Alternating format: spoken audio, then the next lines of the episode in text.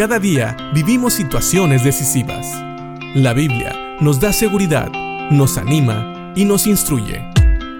Impacto Diario con el doctor Julio Varela. Hubo un tiempo que en la sociedad se hablaba mucho del amor y de la paz. Se hablaba de que todos deberían de amarse y, sabes, eso es algo que es bueno. Personalmente creo que el único detalle que podríamos cambiar a esa frase es que todos debemos de amarnos con el amor de Dios. Y la verdad es que una persona no puede amar a nadie con el amor de Dios si primero no se pone a cuentas con Dios, si primero no ama a Dios de la manera que la Biblia nos enseña que debemos de amarle. Y parte de eso es reconocer el plan de Dios para nosotros y el hecho de que somos pecadores y primero, antes de querer amar a Dios, necesitamos reconciliación con Él. Y esto se logra a través de Jesucristo, porque Dios amó de tal manera al mundo que dio a su único Hijo, a su Hijo unigénito, para que muriera en la cruz, para que todo aquel que en él crea no se pierda, mas tenga vida eterna.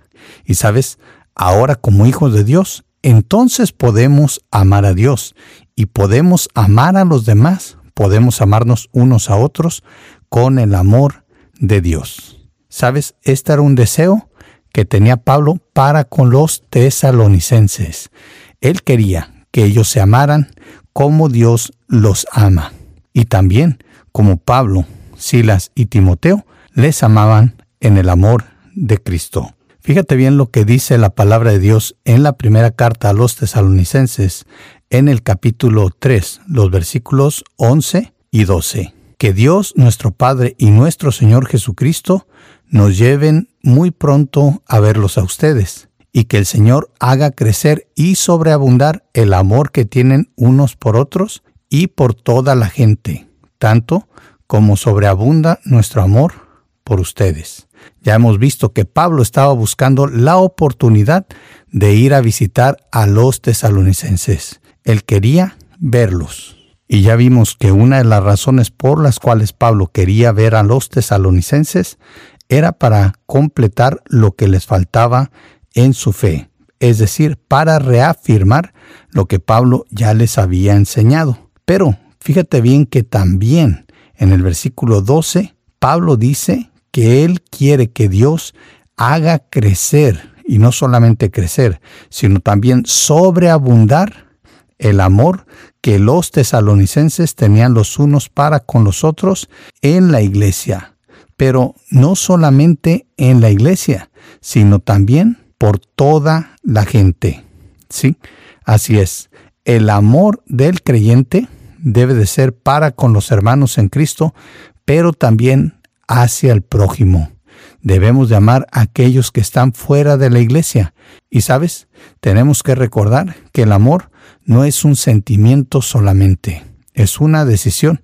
Nosotros podemos decidir a amar a aquellos que no conocen a Dios, así como Dios les amó, y así como Cristo también les amó y decidió ir a la cruz por ellos.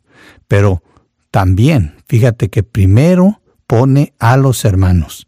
Tiene que haber amor entre nosotros como creyentes, porque esa es la marca de un verdadero creyente, de un verdadero hijo de Dios, el amarnos los unos a los otros en el amor de Cristo. ¿Cuándo fue la última vez que tú deseaste que el amor de tus hermanos no solamente creciera, sino que sobreabundara? ¿Cuándo fue la última vez que tú le pediste a Dios que tu amor por tus hermanos no solamente creciera, pero que sobreabundara? Creo que esta es una buena oración que tanto tú como yo podemos hacer el día de hoy, para que así el amor de Dios vaya no solamente a los creyentes que nos rodean, sino también a toda persona que Dios ponga en nuestra vida en nuestro camino. Y que así, tanto los creyentes como los no creyentes puedan ver el amor de Dios en acción a través de ti y a través de mí. Piensa en esto y que Dios te bendiga.